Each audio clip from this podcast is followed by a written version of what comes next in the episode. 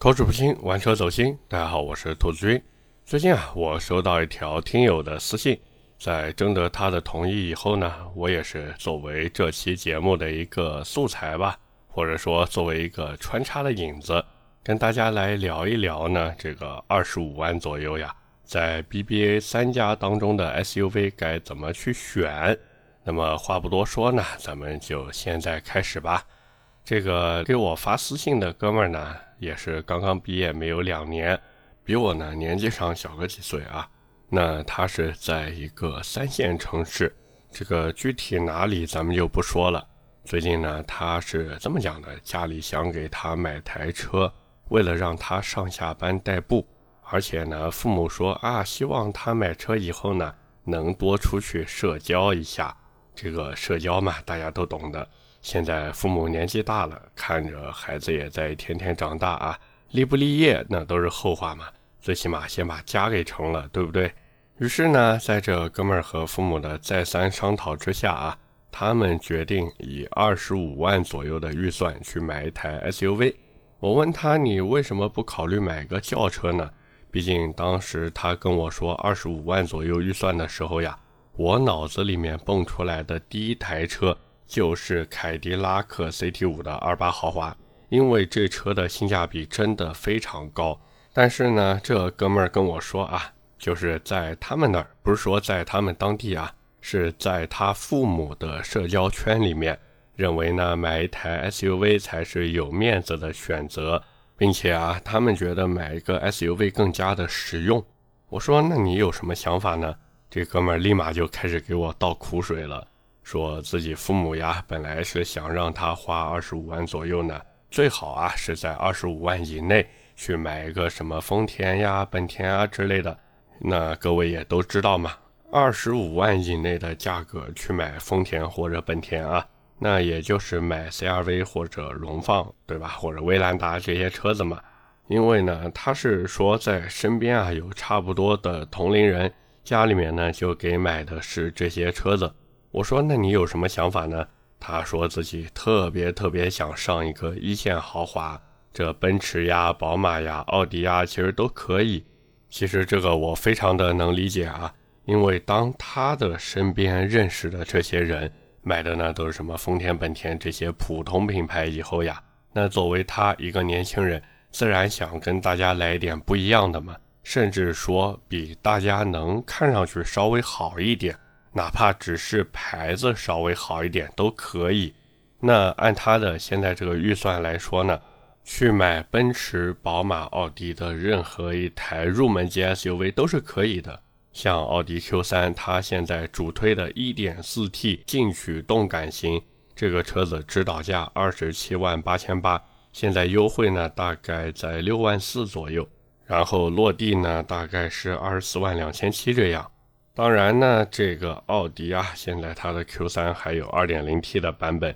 这个 2.0T 的版本呢，主销配置是那个指导价三十万五千八的时尚动感型。这车优惠大概六万一左右，全款落地的话二十七万五千四，比它二十五万左右的预算呢会贵一点点。所以我也是劝他不要考虑了。那奥迪现在有三千块钱的置换补贴。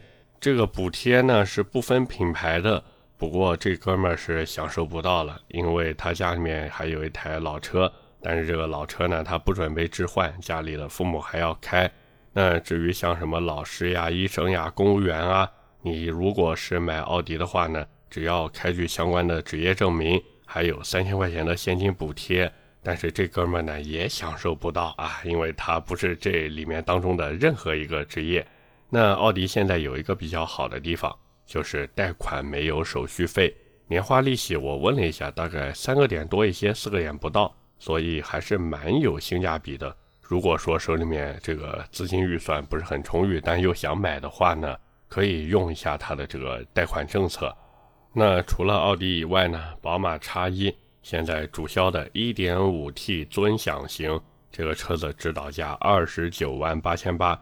优惠，各位猜一下有多少？三二一，答案揭晓，优惠大概九万块钱。我的天哪，这车全款落地大概二十三万九千八，那当然啊，宝马 X1 也有 2.0T 的版本嘛，主销的呢就是指导价三十万九千八的领先型，这个车子优惠比较少，大概只优惠六万二这样。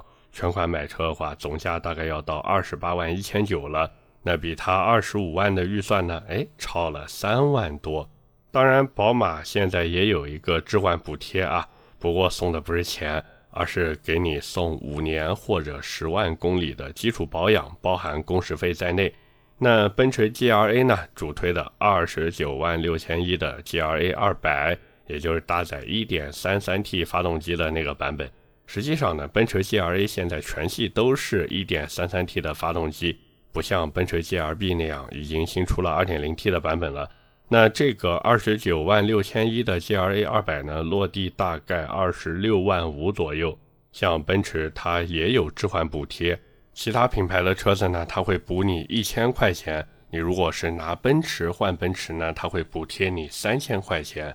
那我也是把这个相关的市场行情给他发了过去，然后他也说啊，收到了，没问题，我看一看。那我也是比较好心吧，或者比较热心。我跟他说，就是买车这事儿呢，你得想好，因为我也不知道你这一个月的收入到底有多少，你家里面是干什么的，父母一个月收入大概能有多少钱，然后你有没有什么房贷啊之类的。那说实话，我现在每次给别人推荐车子的时候呀，其实都会问的仔细一点，为什么呢？因为每个人的家庭情况其实都不一样的。但是这哥们呢，就是怎么说呢，有点支支吾吾的吧。他就说有一套父母给他买的新房子啊，是准备给他当婚房用的。那贷款呢，不用他来还，父母来还，总共的贷款额度大概大几十万吧。那父母的收入呢，都是普通的职工嘛，这一个月加起来两个人，他说是在一万多一些。那他自己现在也是给人打工。一个月的收入呢，到手大概是五千多块钱这样。其实我那时候看完，我心里面想法就是，哥们儿，咱踏实一点吧，不要去看 BBA 了。可是呢，这哥们儿就是怎么说呢？就是我特别能感受得出来，他心里面那种心潮澎湃。哎呀，就属于看到 BBA 就走不动路的感觉。当然，我也非常的能理解啊，因为我做汽车媒体这一行这么些年嘛。接触过 N 多年轻人的购车咨询了，基本上都是这种家里面出钱买车，但是呢家里面出的钱又不多，自己啊想上一个一线豪华冲冲门面，可是呢心里面又犹犹豫豫，各种担心的啊。说到底其实就是怕把钱花错了地方，因为自己是没有那个经济实力去为自己的选择买单的，所以呢他们就非常非常的纠结。于是呢，我就跟他说：“我说，反正你现在预算对吧？BBA 三家的入门级 SUV 都可以买到，所以呢，就看你自己喜欢哪一个。那你喜欢奥迪，哎，那你就去买奥迪；你喜欢奔驰就买奔驰；你喜欢宝马就买宝马，对不对？当然，我也劝他，我说你买之前啊，还是去试乘试驾一下比较好，因为这个试乘试驾又不要钱嘛，就是花一点自己的时间。”我说你反正现在这周末如果没事儿的话，那你就去试一试嘛。他说行啊，那就去看一看吧。于是呢，过了几天，他又给我发私信，他说我去看了。我说那你看怎么样啊？他说三台车开下来感觉都不错。我的天呐，我当时整个人，我说那你就没有什么特别的偏好吗？他说没有，我觉得这三台车都很符合我的需要。哎呀，拆完了之后就觉得怎么怎么好，怎么怎么好。然后我说，那你现在又有什么纠结的地方呢？因为你如果不纠结的话，你不会发私信给我了呀，你就直接买单了呀。他说是的，我看了半天啊，就特别纠结那个车子的配置。实际上，三款指导价差不多的车型，也就是奔驰 G L A 二百那个二十九万六千一的车子。还有奥迪二十九万两千八的 Q3 1.4T 时尚智雅型，以及二十九万八千八的宝马 X1 1.5T 尊享型，这三台车呢，其实都是非常符合它的价格预算的。那这三个版本进行对比的话呢，虽然说 GLA 的排量最低，但是各位注意啊，GLA 的马力竟然是最大的，我的天呐，最大功率一百六十三匹。Q3 和叉一，我记得一个是一百五十匹，一个是一百四十匹，对不对？那像奔驰 GLA，它还配了部分的驾驶辅助系统，像什么车道偏离预警呀、车道保持呀，还有什么道路标志识别、主动刹车等等等等。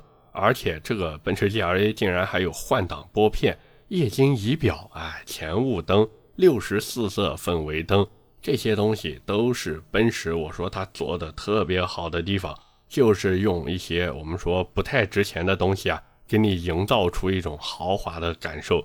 但是呢，这个版本也有个问题，就是没有电动座椅。那后排座椅的靠背不能调，这事儿那更正常了，对不对？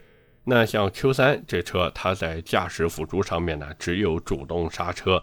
像舒适性配置呢，就有什么自动泊车呀、自动驻车系统呀，完了呢，还有什么液晶仪表、前排无钥匙进入、真皮座椅、前排电动座椅、后排独立空调等等。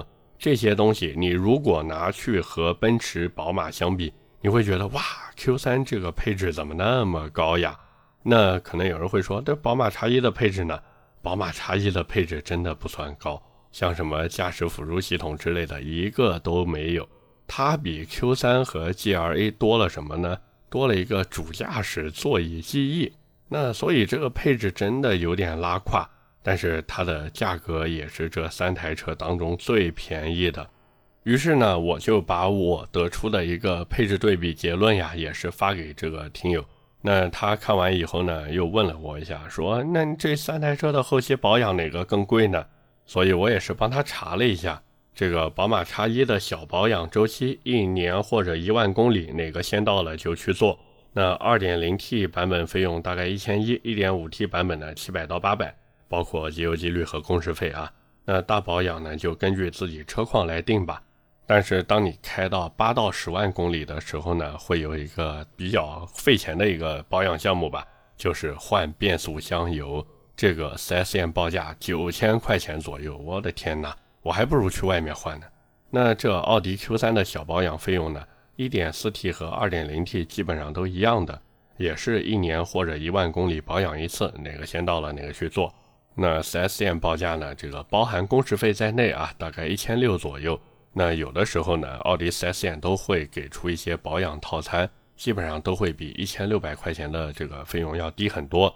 那再一个奔驰呢，它是分 A 保和 B 保，其实就是大保养、小保养啊。小保养费用大概八百三十六块钱，大保养的费用呢一千九百九十六块钱。不过买过奔驰的朋友呢，应该都知道。一方面呢，你如果是续保啊，就是在店里面续保呢，他会送你每年的保养。那再一个呢，就是这个保养，你哪怕这个保险不在店里面买啊，它的保养也是会有保养套餐的。这个保养套餐算下来呢，会比这个再便宜一点。所以呢，我也是把这个消息跟他说了一下，就是这个价格啊。那他看完以后呢，说那我再纠结一下吧。好嘛，又是纠结了几天。过了几天以后呢，又发消息给我说，这三台车我看了半天，完了呢，自己又去试驾了一遍，还是不知道买哪一台车。想问一下我，就是有什么优缺点？如果抛开价格来看啊，这三台车优缺点真的是各有千秋，各不相同啊。那简单来说呢，奥迪 Q3 它的优点其实是外观是我们说最正常的吧。因为同价位的奔驰 GLA，它的这个前脸你看啊还可以，但是你如果从那个斜四十五度的角度去看，它的整个车身做的就会比较臃肿，整体的比例啊会不太协调。我一直看觉得这个奔驰 GLA 就像一个拉高的两厢车，但是好多女性车主，我不知道为什么，她看完这个新款的 GLA 以后啊，就说哇好漂亮啊。但是大多数男的看完以后就直摇头，觉得不好看。后来我想了一下，我也想明白了，男的呢，他虽然哪怕能接受这个 1.3T 发动机啊，但是呢，他还是会更在意整体的线条设计是不是硬朗一些，是不是呢符合自己一个我们说男性的审美。但是女性去看了以后，一看，嚯，奔驰大标，好买买买，就是这么简单。那到了宝马叉一。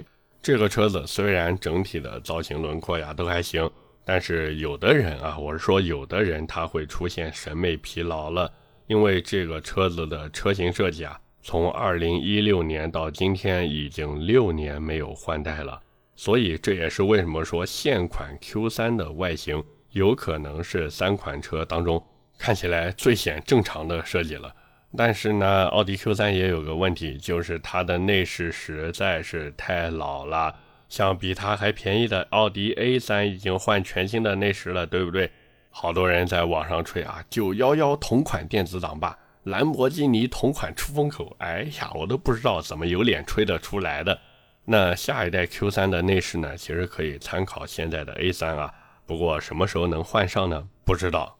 那回头我们说奔驰 GLA，它的这个优缺点真的是跟 Q3 反过来了。各位想想是不是？GLA 那个内饰呀，真的是同价位中最能打的，一块大连屏加上氛围灯，你说它有什么高级感吗？其实也没有。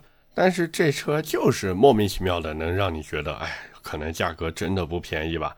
那宝马叉一它的这个内饰，对吧？相比之下就稍微有那么一点点中规中矩了。但是人家宝马也有话说呀，我这个后排腿部空间比你这 GLA 和 Q3 不知道高到哪里去了，我比自家大哥叉三的后排还要大。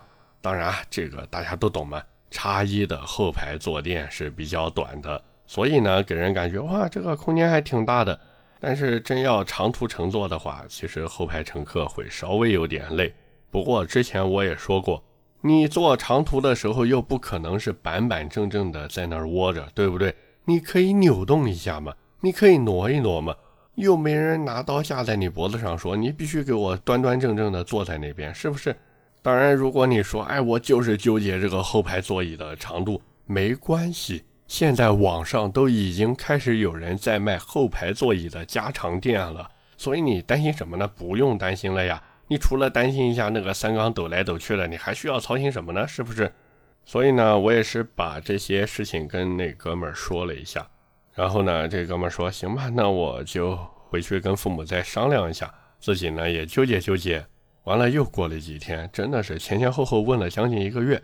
他呢又过来找我说：“哎呀，这三台车我现在纠结的差不多了。”我说：“那你纠结的结果是什么呢？”他说：“我纠结的结果就是这三台车小毛病。”我说：“这三台车的小毛病，你最近是不是没事上那个什么车友论坛之类的去看了？”他说：“我不仅上了车友论坛，我还上那个车质网去看了一下。”哎呀，真的是，其实这三台车的小毛病，奥迪 Q3 确实很多，对不对？什么祖传的天窗漏水呀，转向机异响呀，变速箱阀体损坏呀，滑阀箱故障呀，换挡顿挫呀，哎呀，反正零零散散七七八八各种毛病都有。那你说这影响它的销量吗？不影响呀，因为买车，尤其是买 Q3 这种车，真有点碰运气的成分在里面。那再一个，这些事情如果真的爆出来了，你如果操心的话，这个车子质保期内是可以给你直接修或者换的。你出了质保期以后，你不行买个延保嘛？是不是？那宝马叉一有一些车主呢反映三缸机的涡轮增压器啊有时候会异响，而且在行驶了一两万公里以后呀，发动机的转速在一千五到两千二百转的时候会有一个哒哒哒哒哒的声音。那之所以会有呢，其实这个事情大家也不要太操心啊，因为导致这些情况发生的原因呢，主要有几个吧。第一个是旁通阀的拉杆框量变大了，第二个呢是涡轮增压器它的增压不是很正常，那第三个呢是涡轮增压器它的扇叶磨损，那还有一个呢是涡轮增压器的散热油管堵塞，那基本上都是跟涡轮有关系嘛。如果说情况严重需要更换涡轮总成的话呢，这个在质保期内是直接给你换掉的。那出了质保期以后，第一个，你如果买了延保，还是跟在质保期里面一样，直接给你换了。那你如果说自己换的话呢，你在 4S 店换这个东西的费用，总成费用啊，大概在三到五万左右，而且还要再给人家一千到两千的工时费。但是你如果在外面换的话，去个零吧，各位都懂啊。那除了这个差异以外呢，还有一个奔驰 GLA，对不对？这车呢，目前来说没有什么太大规模的小毛病，但是熟悉奔驰的朋友都知道，这个 G R 呀，它的轮速传感器还有电瓶亏电是一个非常常见的问题。虽然说修理啊或者更换呀也花不了多少钱，但是非常的烦。另外呢，就是雨刮胶条很容易出现异响。当然，这个解决起来也不是非常的困难啊，大家换个新的雨刮器就行了嘛，是不是？所以呢，我也是把这些跟他聊了一下。他这一次倒没有再让我等几天了，立马就问我：“那兔子，你的意见是什么？”说实话，这三台车如果给我来选的话，其实我更倾向于去买奔驰的 GLA。为什么这么说呢？因为我觉得在差不多价格的前提下，可能有人会说：“哎，奔驰这个 1.3T 的机头不行。”实际上，刚才我也说了嘛，奔驰的 1.3T 它的马力是这三台车当中最大的，是不是？比奥迪的 1.4T 四缸和宝马的 1.5T 三缸都要大，而且各位想想，就这三台车，这三个发动机，哪台动力系统是能行的？是不是？各位买这种车子图的是动力系统吗？不是呀，买这三台车，大多数为的就不是那里子。真要看里子，你会买这三台车吗？你不会呀。你转头去看看林肯的冒险家，去看看凯迪拉克的叉 T 四，你这些车子不好吗？你甚至如果无所谓品牌，你都能买福特锐际的顶配了，那玩意儿性能多强呀！或者你看看别克昂科威 S 的 GS 四驱版，那不香吗？但是有用吗？没有用，因为有的时候面子是更重要的，尤其是在陌生社交的时候，这种面子上的事情更加重要。可能有的朋友不是很能理解，哎，兔子你说的这不就是打肿脸充胖子吗？是的，确实是打肿脸充胖子，但是有的时候吧，这充胖子还真的能给充上。就像我之前有一次去参加我一个高中同学的婚礼啊，那我吃饭的时候呢，那一桌嘛，就有一些跟我当时一个班呀或者一个年级的同学，大家都认识嘛，只是我不太跟他们联系而已。那席间呢，大家都会互相问一问近况啊，你在做什么，我在做什么。完了呢，互相之间恭维恭维啊，这个老板发财了，别忘了带带兄弟。然后他们问我呢，我就说搞跟汽车相关的这个工作嘛，所以这个话题呢就自然而然的聊到车上面了。大家呢也是在那边聊，说自己开的什么车，买的什么车。当然他们问到我的时候，我都说我买的是福特啊，大家都懂，我开的就是福特嘛，对不对？没毛病呀。那有一个同学又说，哎呀，这个兔子这么多年了啊。呃，感觉平时看你朋友圈啊，混的还挺好的呀，怎么就买一台福特呢？那我就笑笑不说话嘛，我就对吧？这经济实力在这，条件不允许嘛。然后那哥们说，哎，我这才买一台车，买一台奔驰啊，奔驰 C。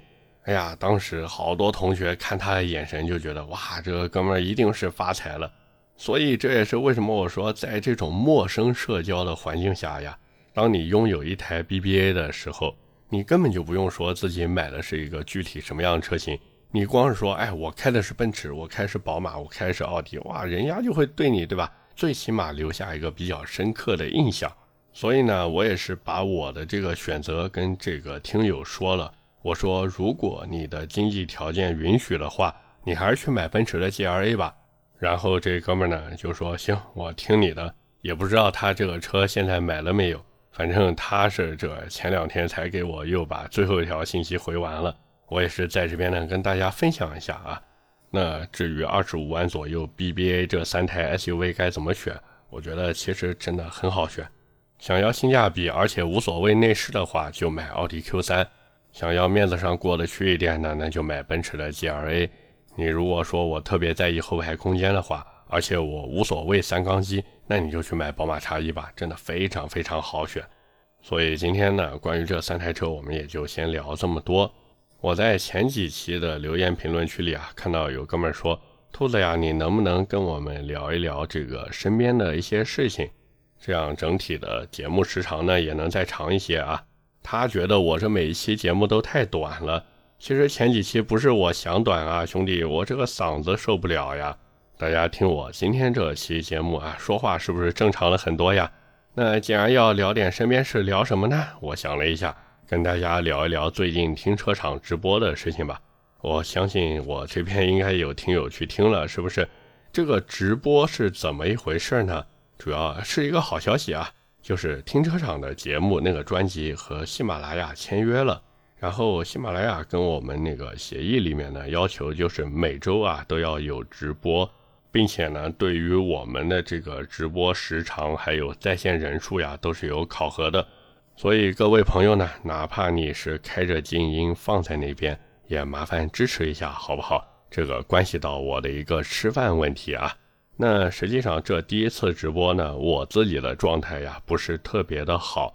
大家在听的时候呢，也能听到我咳嗽的一个声音，主要呢是最近鼻炎虽然缓解的差不多了，但是这个咽炎啊，其实还是没有完全好。像我在录今天这期啊《兔子玩车日记》的时候，也是中间停了一下啊。那大家听着是很流畅的，从头到尾哗哗哗讲那么多。那我自己呢，其实是啊顿一下，然后再讲，顿一下再讲，完了呢靠后期剪辑的。那大家也不用太过担心，毕竟我嗓子疼到爆炸的时候呢，这个兔子玩车日记也是在继续更新的。这个呢不是跟大家在邀功或者卖惨啊之类的，主要呢就是想让各位放心，没什么大事呢，我是不会断更的。那既然聊到这个直播呀，其实我之前对于直播呢一直都是有一点怎么说呢？我这个人其实是有一点害羞的啊。那可能大家觉得说，哎呀，兔子你这节目里面巴拉巴拉巴拉侃侃而谈的，怎么还有点害羞呢？那主要就是因为音频节目嘛，它不用露脸。我这个人对于镜头呀，其实还有一点怎么说恐惧，或者放不开，或者怎么说，反正就是有一点触镜头吧。所以当时喜马拉雅说啊要直播，那这时候我心里面其实也是有一点打鼓的，我以为是那种视频直播嘛。但是后来一看，嚯啊，音频直播，那这个心放下了呀。所以如果当时有看哦，不对，应该叫听啊，听那场直播的朋友会发现我那个情绪啊空前的高涨，整个人特别的放飞自我。所以呢，也是希望大家多多支持吧，谢谢大家了，在这边。那这个直播呢，其实我觉得还挺好的。喜马拉雅弄的这个直播呀，它的这个形式像什么呢？有点像网课，我觉得像网课啊，就是主持人或者几个嘉宾在麦上面，你说你的看法，我说我的看法，那大家互相以一个聊天对谈的形式嘛。当然也有一个人进行直播的那种单人脱口秀的形式也有，只是我们的这个直播形式呢，是我和传谣两个人在那边跟大家吹吹牛逼啊。那这个形式呢，我觉得还挺好的。包括大家其实也能看到，就是在底下啊有一个按钮叫什么呢？叫做举手。那我和传谣也是决定了，就是后期如果直播的时候呀，有朋友有什么问题直接举手，然后呢我们就拉你上麦，大家呢进行一个语音的连麦。我觉得这样的效果呢应该会更好一些。反正不管怎么说呢，也是再次感谢各位的支持。因为有了你们的每次的收听、点赞、评论、转发，我呢才能好好吃饭，是不是？当然，后期呢也是我自己希望啊，能有更多的商业合作导入进来。这个假如有商业合作的话，也是麻烦各位啊，能进来听一下啊，点个赞，留个言。这个留言呢也不要太负面啊，大家都懂的嘛。所以今天呢，也是跟大家也简单的聊一聊最近身边发生的一些事情吧。反正就先聊这么多，下面是我们的留言互动环节。上期节目呢，我和大家聊了这个广汽传祺的 GS 八，还有汉兰达。然后我在这个节目里面也说了，万万没有想到呀，很多人会因为 GRB 放弃了这两台车。那么第一条留言来自心有猛虎西秀蔷薇 L。他说，目前的销量呢，跟一代一样，前期销量高，后来因为质量问题，销量拉胯了。他坐等市场反馈。那这哥们儿说的呢，是广汽传祺的 GS 八啊。这个 GS 八当时第一代出来的时候也是，我的天啊，那个订单都疯掉了。但是后来呢，哎，真的是，反正广汽传祺它的品控呀，我是真的看不懂。按理说，广汽丰田它做的那个2.0升发动机都被丰田拿来做出口转内销了呀。像雷克萨斯 ES 两百用的那个2.0升自然吸气发动机，就是广丰造的呀。只不过，对吧？给你走外面转了一圈，然后又回来了而已嘛。所以这个真的广汽传祺的品控，哎，看不懂，看不懂。第二条留言来自六六六六六六六六六六 B。这一堆六啊，我也没数，也不知道自己念的这个数量对不对。他说：“兔子能不能聊一聊沃尔沃的 C40？其实沃尔沃 C40 这台车真的一句话就能概括啊，新外观、旧内饰、有改电啊，就这么简单。你如果说觉得，哎呀，沃尔沃 C40 这个外形我特别喜欢，然后它这个内饰我觉得特别特别的啊有沃尔沃的范儿，然后我也不介意它是有改电车型，并且呢自己的预算又特别特别高啊，特别特别到位，能买它的顶配版本。”那你就去买吧，是不是？当然，你说如果只是想要绿牌，然后又想要性能好，那你为什么不去买那个 S 六零的 T 八版本呢？我觉得 S 六零 T 八版本真的比这玩意儿强太多了呀。所以沃尔沃的 C 四零呢，哎，别买了，真的别买了。最后一条留言来自巴凯，他说：“兔子，我最近提了型格四零配，哎呀，恭喜恭喜！他说这个十八寸的轮毂呀，外观很不错。”不过里面的制动盘和卡钳显得太小了，十分的不协调。能不能推荐一套刹车呢？另外，升级刹车的话，这个会不会有什么风险啊？这个升级刹车，先跟大家说一下，理论上呢是有这个风险的，实际呢看各地的啊这个管理啊，应该这么说吧，就是查的严不严啊？那日常用的话呢，我觉得 T E I 的那个四活塞套装就可以了。这个 T E I 最近啊，在某音它也有直播间，然后动不动在里面搞活动。大家如果想买的话呢，现在不要买啊，趁着什么六幺八呀之类的这个时候，大家去买就可以了。另外呢，就是这个刹车呢，你一定要记得选那个活塞面积最小的，因为本田的思域也好，或者型格也好啊，它原厂的这个刹车总泵。这个东西俗称叫大力鼓啊，这个东西呢，它会做的比较小，所以呢就导致推力不足。那这个需要注意的就是你把那个活塞面积买小一点，防止它推不动啊。另外呢，如果你的经济条件允许的话呢，我是建议你啊把那个轮毂也换掉吧，不要原厂给你个十八寸你就心满意足了。你最起码对吧，跟叶子板齐平一下嘛，这样更好看一些。